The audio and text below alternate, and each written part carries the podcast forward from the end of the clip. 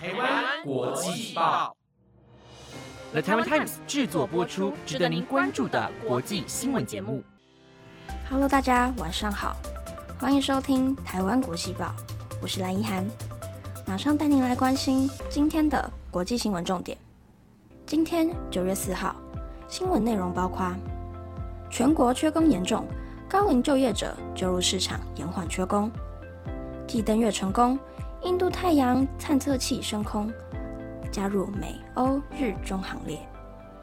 俄罗斯网红担任普京战争大外宣传重要角色，并从中获利。因应中国对日本的水产禁令，日本四日举行部会首长会议，研议水产业者紧急协助措施。暴雨袭美内华达州黑石沙漠，火人紧急暂停。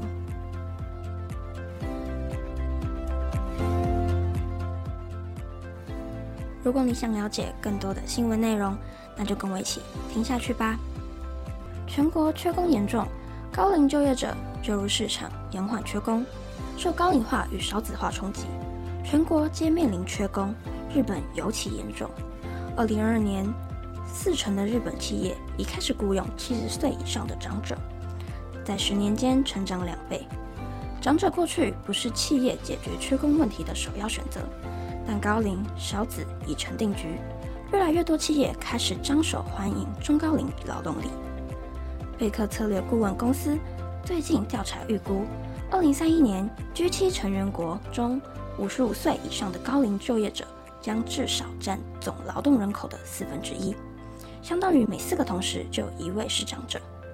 尽管就业市场对中高龄员工的需求扩张，政府也带动鼓励。但中高龄就业不只是失业和就业与否的问题，对工资与工作内容来看，就业市场仍存在高龄歧视。日本厚生劳动省数据显示，截至二零二二年的十月间，六十五岁至六十九岁劳工的平均工资上涨了六趴，但七十岁以上的劳工平均工资下降了九趴。因此，即使中高龄参与率提高，从薪资差异和工作内容可以看出，高龄歧视仍然存在。高龄化往往被视为对经济有害。伦敦政经学院学者提出，在老年劳工保持健康状态的情况下，不只能避免经济衰退，甚至能获得经济效益。中高龄劳工不应只当做便宜稳定的劳动力补充。现今越来越多企业能够活用中高龄员工对于知识经验的累积，比年轻人更高的薪水弹性，重新设计劳务，创造高龄劳工与企业的双赢。当人口结构变化已成定局，优先提升到高龄劳动力的重要性，并投资的企业将拥有优势。印度继上月成为首个成功派探测器登陆月球南极的国家后，二月。再发射首个太阳探测器，使之与美洲、欧洲、日本和中国跻身宇宙观测太阳国行列。该探测器将在四月后达到目的地，目的地距离地球约一百五十万公里，将持续不受干扰的观测研究太阳日冕、太阳风等，以应变对这些太阳活动对地球的影响。美联社、英国 BBC 报道。印度太空研究组织二日发射的太阳 L 一号，在印度东南部的斯利哈里科塔太空中心，引卫星运载装置搭载升空，超过八十六万名观众线上观看发射直播。印度太空研究组织指出，太阳 L 七号配备了七个筹载，全由印度自行研发制作。美联社引述太空科学家在当地媒体指出，太阳 L 一号抵达后，将对太阳活动导致的粒子和辐射来袭提供可靠的预警。渴望保护全球经济结构仰赖的人造卫星以及太空站内生活的太空人。这次任务的主要目的是探测太阳的光球层、色球层日冕，研究拉格朗日点的微粒。以及研究日冕增温、太阳风加速、日冕物质喷发和近日地球空间气候等诸多现象对地球及地球通信卫星的影响，和近日地球空间气候等诸多现象对地球及地球通信卫星的影响。太阳表面仅约摄氏五千度，但太阳日冕却有惊人的摄氏两百万度。为何有如此显著的温差，仍是科学界之谜。前印度太空研究组织科学家表示，本次印度的太阳研究加上成功登月月球，将完全改变印度太空研究组织在国际社群上的影响。俄罗斯网红担任普京战争大外宣传重要角色，从中获利。BBC 发现，俄罗斯支持战争的网红在社交媒体上对战事冲突的报道，正在获得巨大广告收益。除了每天发布无人机袭击的可怕视频和关于乌克兰总统泽连斯基的虚假言论外，他们分享其他不同类型广告，以此来赚取收入。这些人被称为 Z 博主、布洛克，经常随俄罗斯军队出征，发布前线的影片，呼吁俄罗斯年轻人入伍。自2022年2月俄国全面入侵以来，支持战争的网红在 Telegram 上获得了数百万粉丝。在普京封锁 Instagram、FB 和 Twitter 之后，Telegram 成为许多俄罗斯人的选择。其中一位网红亚历山大在 Telegram 上拥有超过六十万的关注者。他表示，自自己频道每条广告的费用为四点八万至七万布鲁。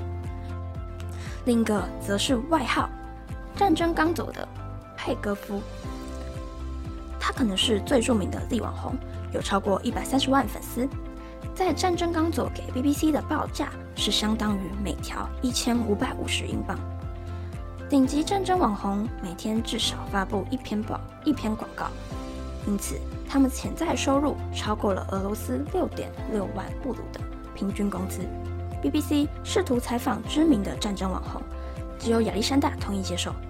在占领的呃，在占领的乌克兰城市巴赫姆特，他形容自己是一名处在资讯战争中的记者。不过，他明白俄罗斯的宣传在一定程度上就依赖像他这样的人。亚历山大表示，国防部常常听取这些战争网红的意见，而他们私下也和国防部直接有沟通的渠道。而这都是在幕后进行的。战争网红的内部市场越来越大，有赖于独家讯息的支持。这些影片内容对他们带来了背景多元的关注者，包括国内的战争支持者和西方乌克兰试图了解俄罗斯战壕中真实情况的分析人士。Telegram 官方对于回应表示，该平台是俄罗斯能够在境内看到像美杜莎这样的独立媒体。或 BBC 这种未经审查的国际新闻媒体，甚至听到泽伦斯基演讲的最后选择。发言人也同时强调，Telegram 尊重国际制裁，但对各方会采取公平对待的态度。因应中国对日本的水产禁令，日本四日举行部会首长会议，研议水产业者紧急协助措施。日本外务副大臣武井俊富今天表示。明日将举行相关部会会长会议，商议针对水产业者的紧急协助对策。预计同日会诊协助对策，并对外公布。日本朝日新闻报道，日本开始对福岛第一核电厂核水处理排放入海后，中国随即祭出全面禁止日本产水产品的进口措施。武警今天在日本放送协会的节目上说，有关特别受。中国禁令严严重影响的凡利贝等品项，日本政府将竭尽全力做到最大限度的损害控管，尽速协助业者在日本境内加工，并直接从日本销往各国。日本政府正以两百亿日元规模的紧急协助对策为主轴展开协助。对于中国寄出进口禁令，日本执政党等意见可向世界贸易组织提诉。但武警说，现阶段尚未决定具体方向，强调重点在于推动各国理解及在世界贸易组织的检疫等委员会常反复进行讨论。他说，中国未来已是日本最大贸易伙伴的情况不会改变，要如何让中国接受科学依据，以及如何寻求中国理解，日本政府首要之务就是全力以赴。富士新闻报道，自民党前干事上。常识破帽今天今天建议，有关中国禁止日本产日本产水产品进口，日本政府应该向世界贸易组织提出。暴雨袭美内华达州黑石沙漠，火人祭紧急暂停。每年八月底至九月初，美国内华达黑石沙漠就会举行火人祭，但今年遭受到暴雨袭击。原本预定八月二十七日举行四日的火人祭，也因为现场泥泞不堪，主办单位二日宣布关闭入口，并禁止车辆入出，同时呼吁数数万名参与民众就地避难。当地时间一日下午开始起豪雨，沙漠也因突如其来的大雨而泥泞不堪，露营区陷入水坑和泥泞。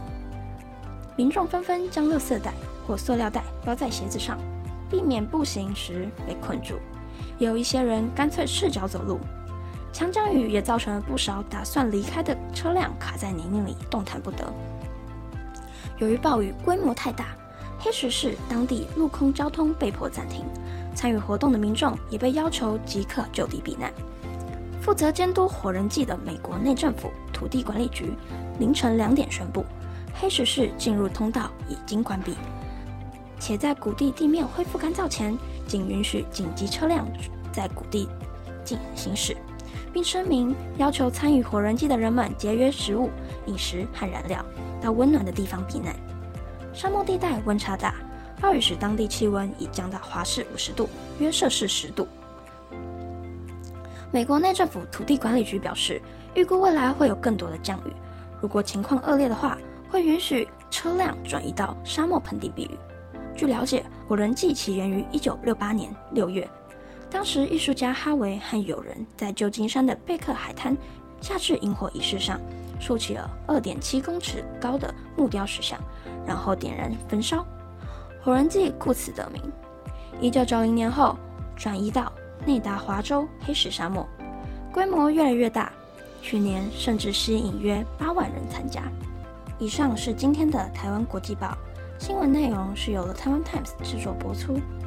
不知道你对今天的哪则消息是更加的印象深刻呢？都欢迎在台湾国际报的 Instagram 或 Apple Podcast 底下留言。我是蓝一涵，我们下次见。